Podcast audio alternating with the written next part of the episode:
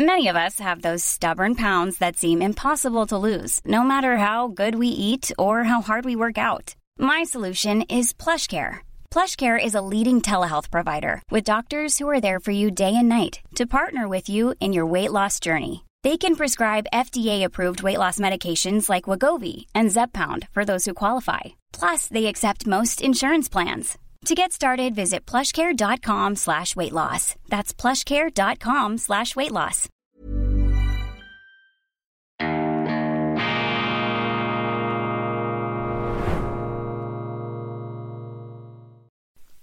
Grüezi miteinander, ganz herzlich willkommen, meine sehr verehrten Damen und Herren aus nah und fern, liebe Freunde, vor allem in Deutschland und in Österreich. Ich begrüße Sie herzlichst bei Weltwoche Daily, unabhängig, kritisch, gut gelaunt, internationale Ausgabe am Mittwoch, dem 11. Januar 2000 und 23. Ich trage heute mit Stolz und enormer Freude, ich habe das bereits im schweizerischen Programm ausgiebig verdankt, einen Pullover aus Neuseeland, der mir über tausende von Kilometern zugeschickt worden ist von begeisterten Zuschauern unserer Sendung. Ganz, ganz herzlichen Dank nach Neuseeland. Liebe Grüße aus der Schweiz. Obwohl ich noch nie in Neuseeland war, bilde ich mir ein, dass es eine Art Geistesverwandtschaft zwischen dieser Insel am anderen Ende der Welt und der Schweiz gibt. Wir sind ja auch eine Art Festlandinsel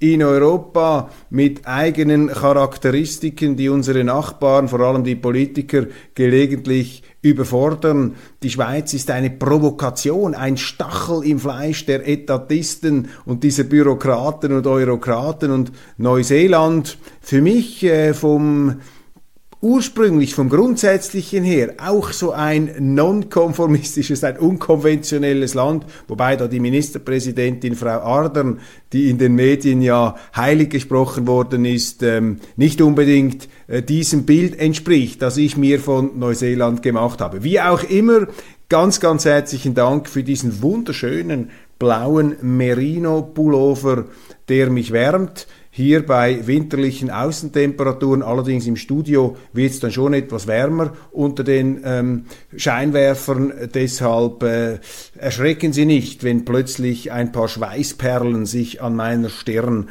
oder an meiner Schläfe abbilden ähm, werden. Ich habe einen sehr interessanten Artikel entdeckt bzw. zugeschickt bekommen von einem äh, Kollegen aus Deutschland, und zwar ist das ein Artikel von Petra Erler, der früheren DDR-Politikerin. Und sie setzt sich am 7. Januar hier in einem äh, Aufsatz, in einem ausführlichen Aufsatz unter dem Titel Krieg oder Frieden in Europa, Wahrheit oder Lüge, wie Merkel als Ex-Kanzlerin deutsche Außenpolitik in die Tonne tritt. In diesem Text setzt sie sich mit der mit dem Bekenntnis von Ex-Kanzlerin Merkel aus dem letzten Dezember auseinander, wo Frau Merkel gesagt hat, schockierend für mich, in einer Unverblümtheit, die ähm, bemerkenswert ist, hat Frau Merkel ja gesagt, dass man diese Minsker Friedensabkommen mit Russland zur Beilegung des Bürgerkriegs in der Ukraine, bei dem die ukrainischen Streitkräfte 14.000 Landsleute umgebracht haben, vor allem russischsprachige, wo sie die Minderheit diskriminiert haben, dass diese Friedensabkommen gar nie im Geist des Friedens von Seiten der EU und von Seiten Deutschlands abgeschlossen worden seien, sondern man habe diese Friedensabkommen einzig und allein gemacht, um Zeit zu gewinnen, um die Ukraine aufzurüsten.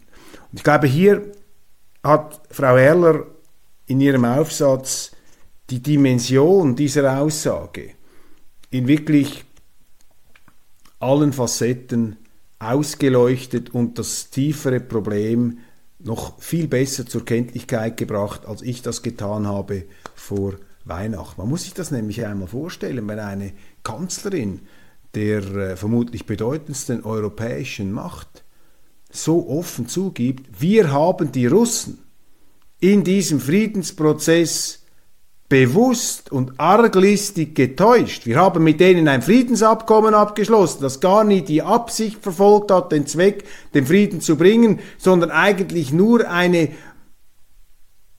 Maßnahme, ein strategischer Winkelzug in einem Krieg war, eine kriegsvorbereitende Maßnahme. Ich meine, was bedeutet das? Das bedeutet erstens, dass Deutschland wissentlich einen Krieg mit Russland vorbereitet hat. Man hat nämlich die Ukraine mit diesen Friedensabkommen, so wie Frau Merkel gesagt hat, im Grunde, ähm, man hat der Ukraine Zeit gekauft, um sie dann aufzurüsten, um dann eben später einen Krieg gegen Russland vom Zaun zu brechen. Damit legitimiert Frau Merkel übrigens auch die äh, Rechtfertigungen Putins, der gesagt hat, wir mussten einen pr präventiv mussten wir einem ähm, Kriegszug der Ukraine entgegenkommen, einer von der NATO ähm, aufgerüsteten, einer faktischen NATO-Ukraine mussten wir zuvorkommen. Frau Merkel legitimiert diese Aussagen Putins mit ihrem Bekenntnis, man habe die Russen getäuscht. Zweitens, wie sind denn, und das zeigt Frau Erler wunderbar, wie sind denn all die Aussagen zu werten, die Frau Merkel gemacht hat im Bundestag damals zum Minsker Abkommen, wo sie den Russen vorgeworfen hat, die Russen hätten gar keine Absicht, Minsk umzusetzen. Dabei hatte ja offensichtlich auch Frau Merkel keine Absicht, Minsk umzusetzen.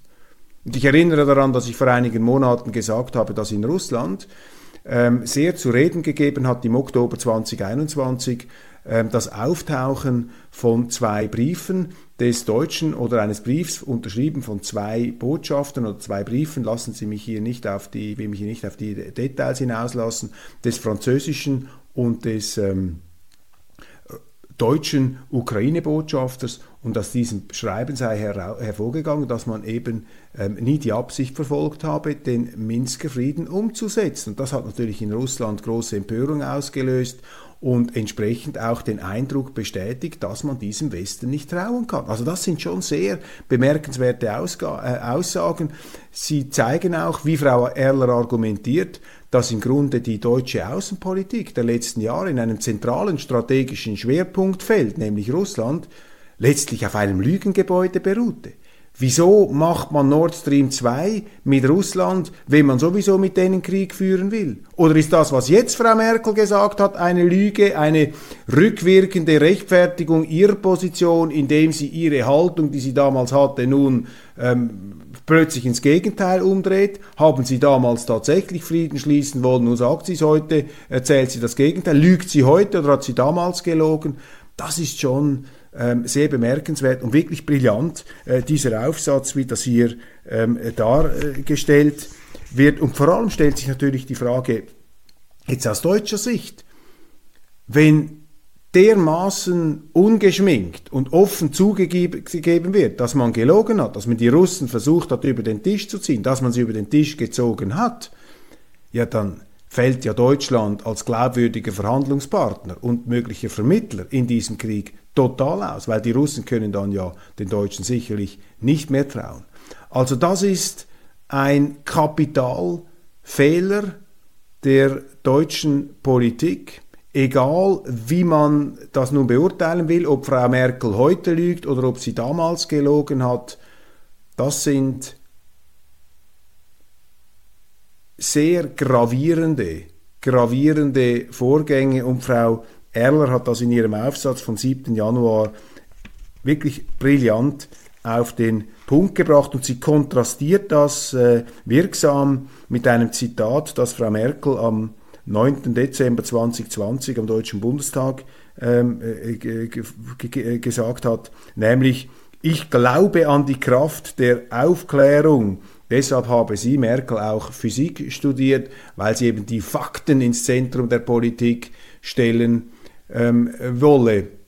Und mit diesen dann äh, nachgereichten Aussagen zu Minsk zeigt Frau Merkel, dass sie offensichtlich eine Machiavellistin ist, die aber nicht mit der Wimper zuckt und lügt und Verhandlungspartner, Vertragspartner hinters Licht führt, arglistig täuscht, ist schon ein großer Schaden hier für die deutsche Außenpolitik mit praktischen Auswirkungen und tragisch auch für Europa. Und es zeigt Ihnen, dass diese ganzen Erzählungen, die uns jetzt da eingehämmert werden durch die Mainstream-Medien, durch die Politik über diesen Krieg, über die Schuldigen, über die Art, wie es zu diesem Krieg gekommen ist, das ist einfach ein windschiefes, zutiefst verlogenes, verlottertes Gebäude und der für mich als Journalist dann noch eigentliche Skandal. Besteht darin, dass es hier nur im Internet zu lesen ist oder vielleicht in der Weltwoche, wenn wir solche Stimmen zu Wort kommen lassen,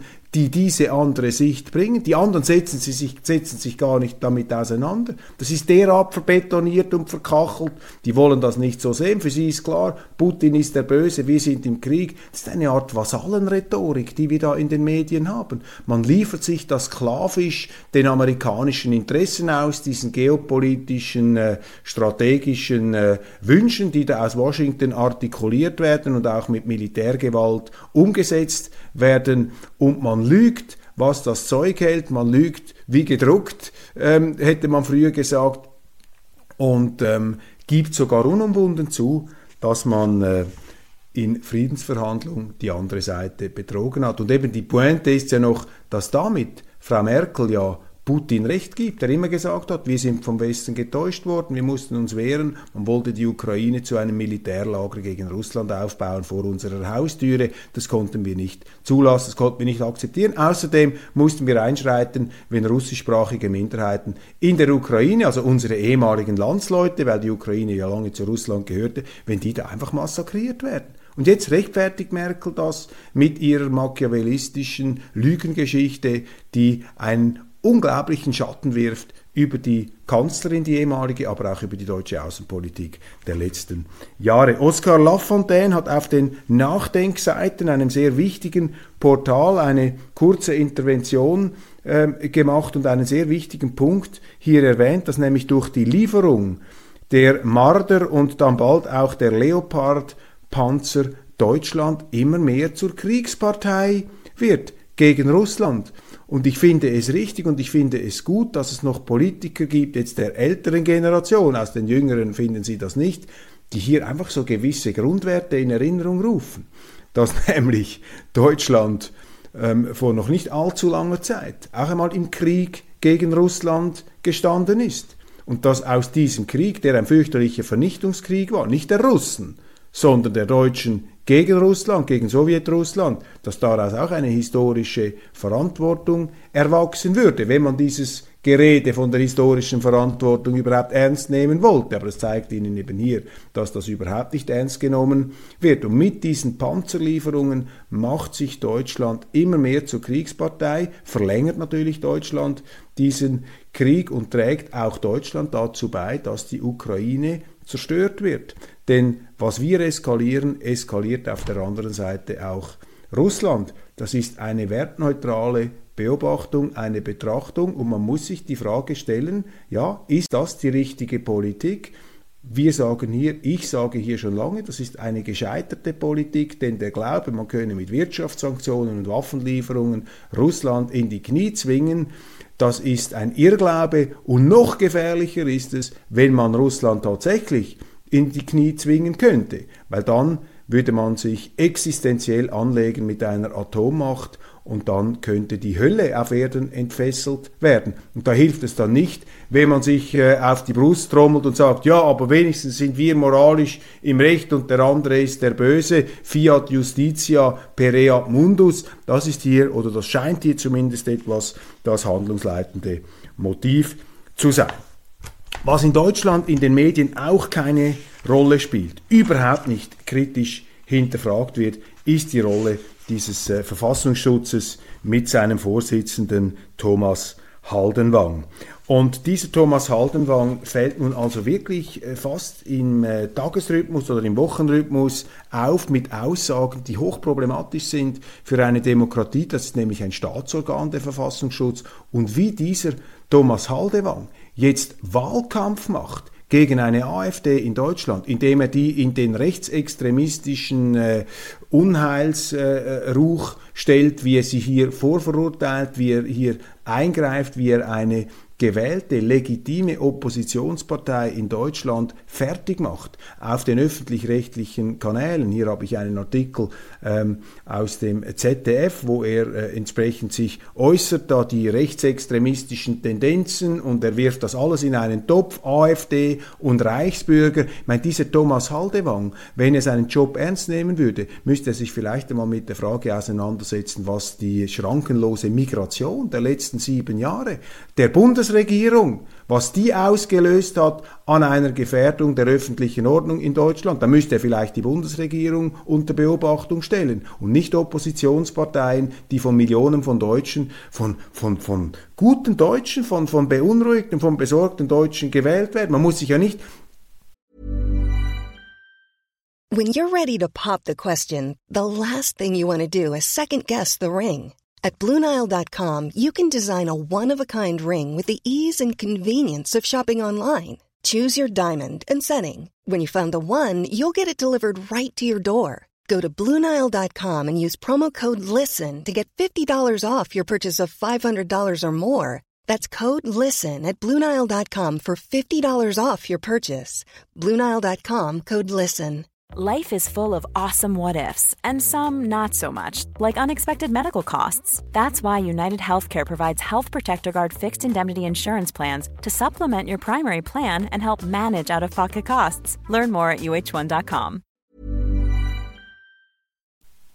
einverstanden erklären mit dem, was die AfD sagt. Aber das ist die Demokratie. Und das ist das Gegenteil der Demokratie, was dieser Verfassungsschutzpräsident macht. Und ich beobachte einfach, dass in Deutschland, ich maße mir das jetzt an, hier das so zu sagen, als jemand, der große Sympathien hat für Deutschland, auch in Deutschland gelebt, gearbeitet hat und selber 25 Prozent Deutscher ist, ähm, ich, ähm, ich erachte es als ein journalistisches Versagen, dass hier die Medien das nicht kritischer hinterfragen, diese Aussagen, dass sie sich im Gegenteil sogar noch dahinter stehen, sagen, oh, das ist richtig, wenn wir jetzt diese AfD, diese fürchterlichen Rechtsextremen da, wenn wir die bekämpfen, beobachten, wenn wir die in ein schiefes Licht stellen. Hier macht sich ein Verfassungsorgan zum Instrument des Wahlkampfs.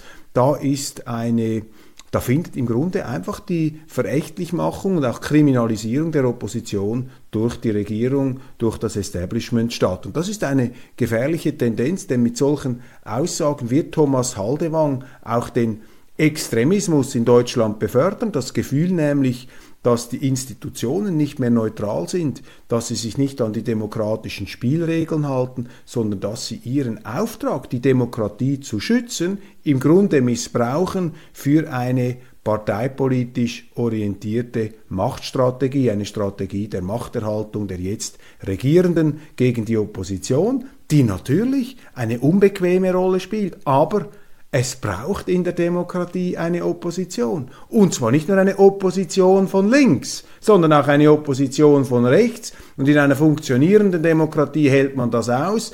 Und man hat Vertrauen, dass eben aus diesem Widerstreit, aus diesem Wettbewerb der Kräfte, dass dort dann am Schluss eine austarierte Lösung zustande kommt. Und ich habe großes Verständnis, meine Damen und Herren, dafür, dass man in Deutschland wachsam ist, dass Deutschland früher alarmiert ist, wenn verfassungsfeindliche Kräfte äh, sich an der Demokratie beteiligen. Ich kenne die historischen Erfahrungen. Ich weiß, dass das von bedeutenden Verfassungsrechtlern immer kritisiert worden ist, dass die Weimarer Verfassung in den 20er Jahren und in den frühen 30er Jahren eben die Verfassungsfeinde nicht beim Namen nennen konnte und dass es sozusagen einen legalen oder halblegalen Abschaffungsakt der Demokratie gegeben hat, wobei das auch nur unter Gewaltanwendung zustande gekommen ist damals in den 30er Jahren und dass man da gesagt hat, wir wollen hier eine wehrhafte Demokratie, das ist schon in Ordnung, aber eine wehrhafte Demokratie darf nicht in eine Antidemokratie ähm, ausschlagen und umschlagen, die die Opposition unterdrückt, die sie ähm, wegtreibt.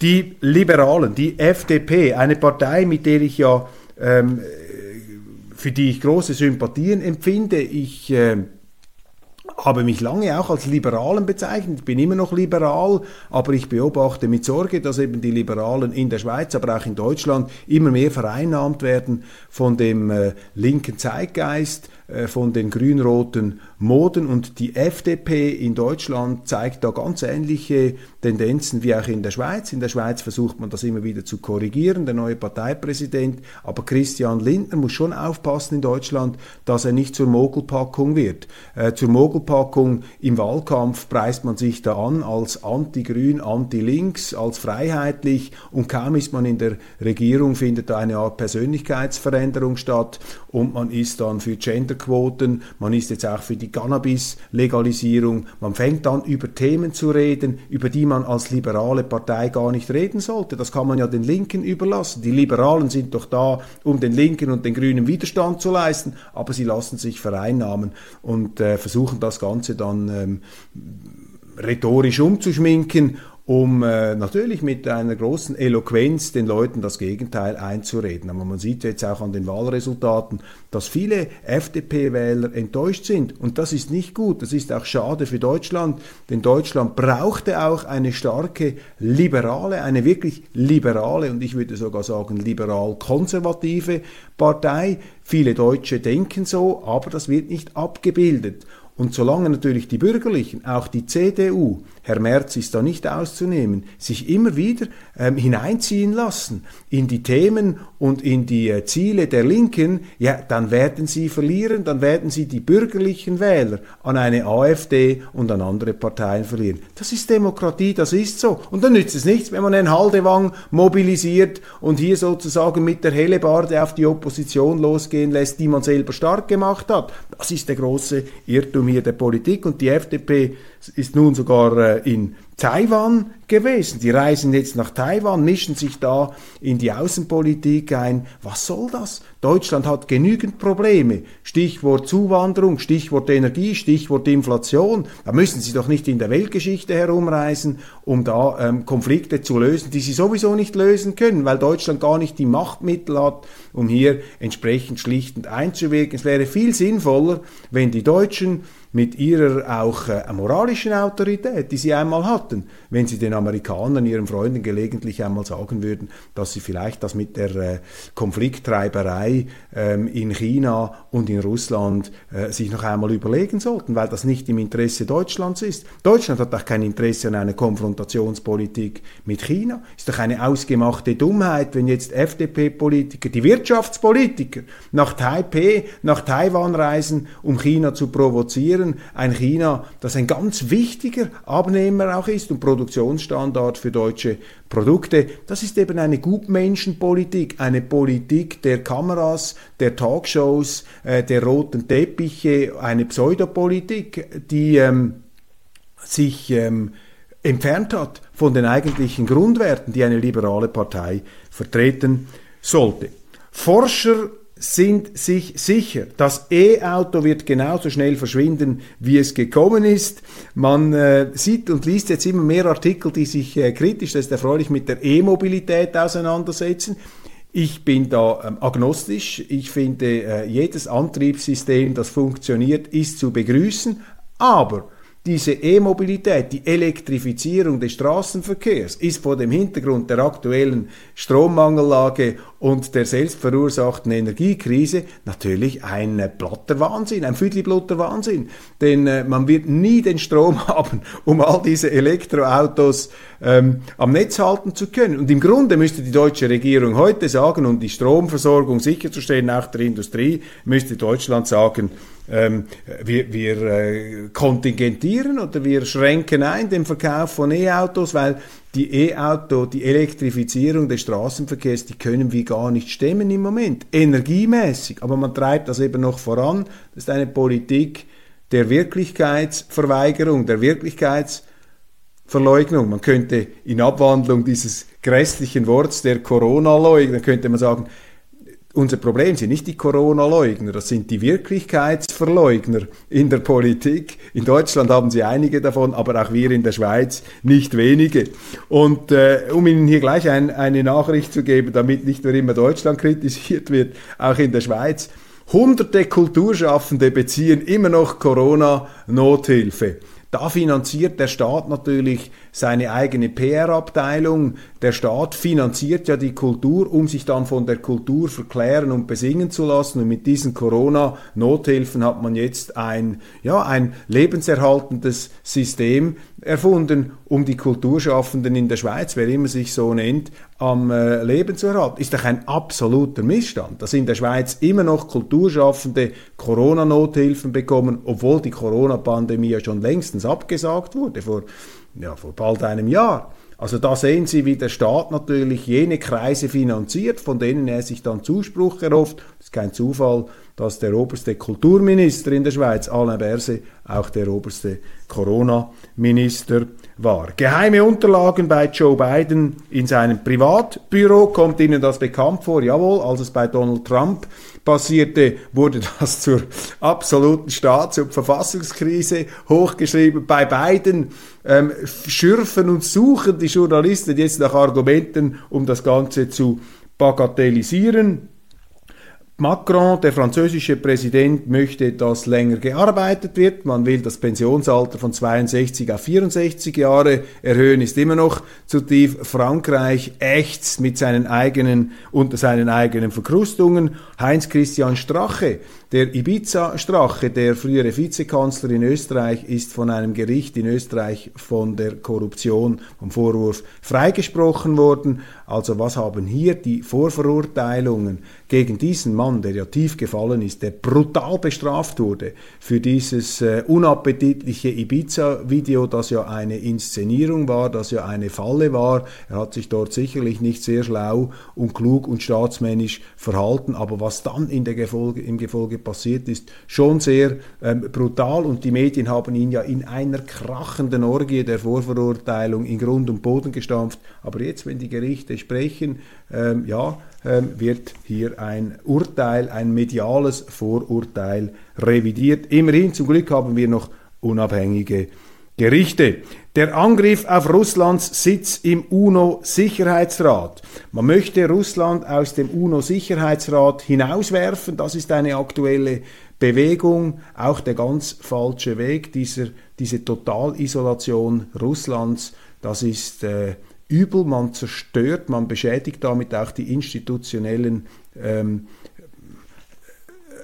Regeln. Und hier, immerhin zum Glück haben wir noch unabhängige Gerichte. Der Angriff auf Russlands Sitz im UNO-Sicherheitsrat. Man möchte Russland aus dem UNO-Sicherheitsrat hinauswerfen. Das ist eine aktuelle Bewegung, auch der ganz falsche Weg. Dieser, diese Totalisolation Russlands, das ist äh, übel. Man zerstört, man beschädigt damit auch die institutionellen ähm,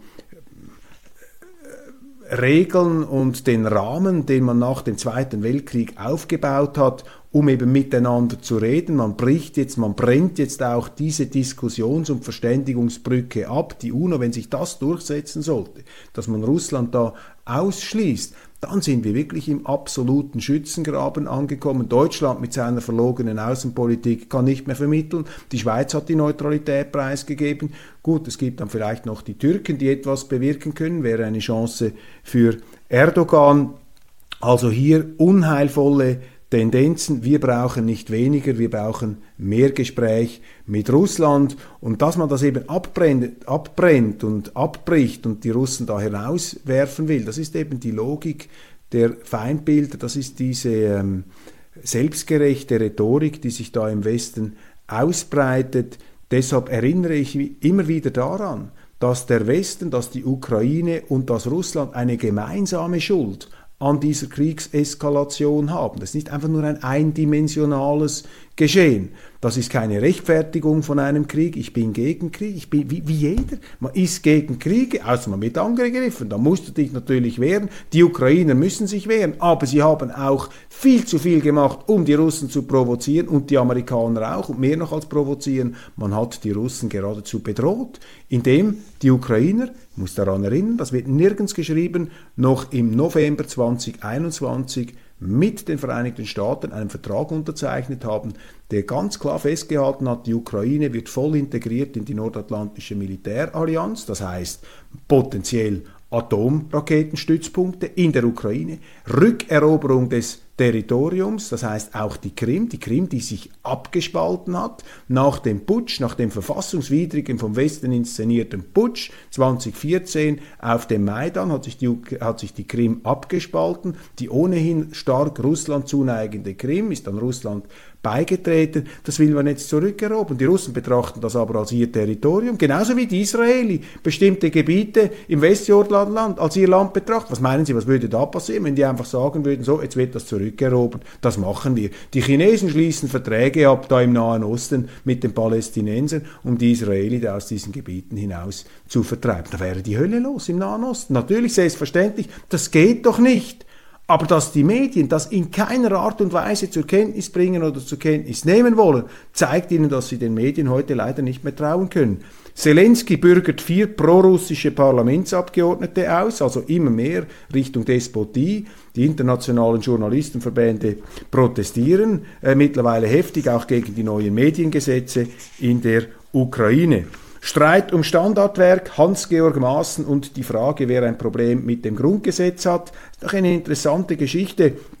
Im Verlag CH Beck ist ein Grundgesetzkommentar des früheren Rechtsprofessors und Verfassungsschutz- und Nachrichtendienstchefs Hans-Georg Maaßen ähm, äh, erschienen und jetzt ist natürlich die Diskussion entstanden, weil Hans-Georg Maaßen nicht dem Comment entspricht, dem Mainstream, dem politischen. Jetzt hat es die Forderung gegeben, man dürfe diesen Kommentar, der juristisch einwandfrei ist, den dürfe man nicht mehr bringen, weil er von Hans-Georg Maaßen stamme, diesem polarisierenden CDU-Mitglied, der eben nicht so links ist als CDUler, wie man das gerne hätte.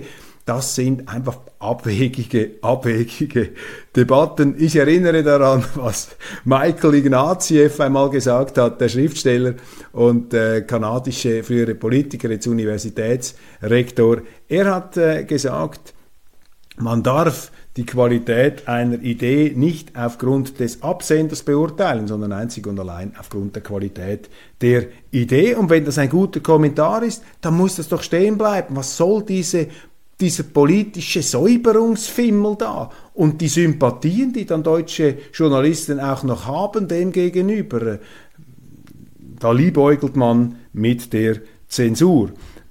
Ebenfalls ein Thema, das Sie ähm, vielleicht gesehen haben oder noch nicht mitbekommen haben. Ich erspare Ihnen hier die Lektüre der entsprechenden Zeitungsartikel.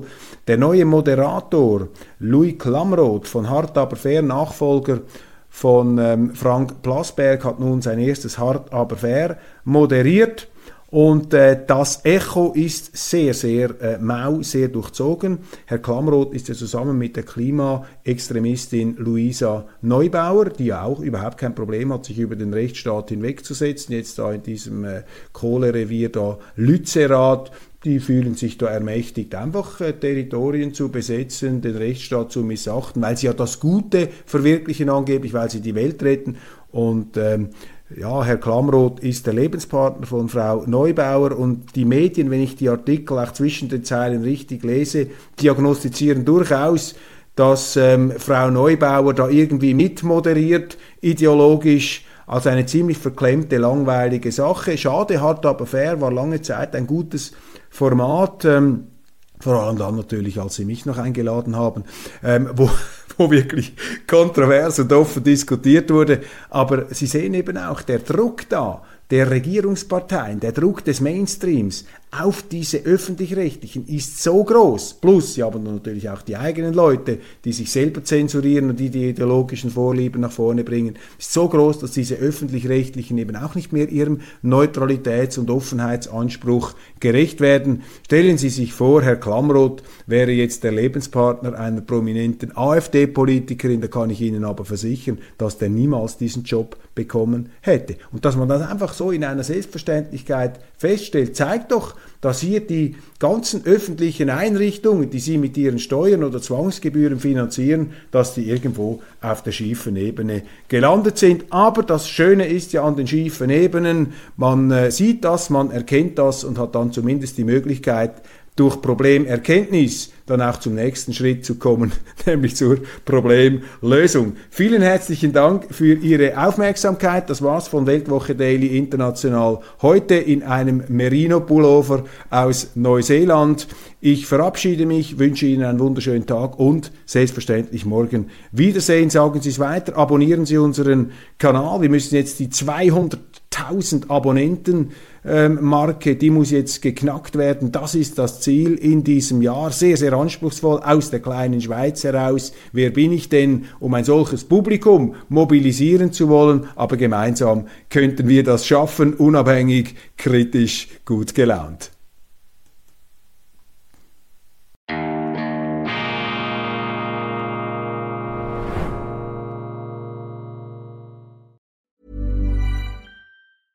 Hey, it's Paige DeSorbo from Giggly Squad. High quality fashion without the price tag. Say hello to Quince. I'm snagging high-end essentials like cozy cashmere sweaters, sleek leather jackets, fine jewelry, and so much more. With Quince being 50 to 80% less than similar brands. And they partner with factories that prioritize safe, ethical, and responsible manufacturing. I love that. Luxury quality within reach. Go to quince.com slash style to get free shipping and 365 day returns on your next order. Quince.com slash style.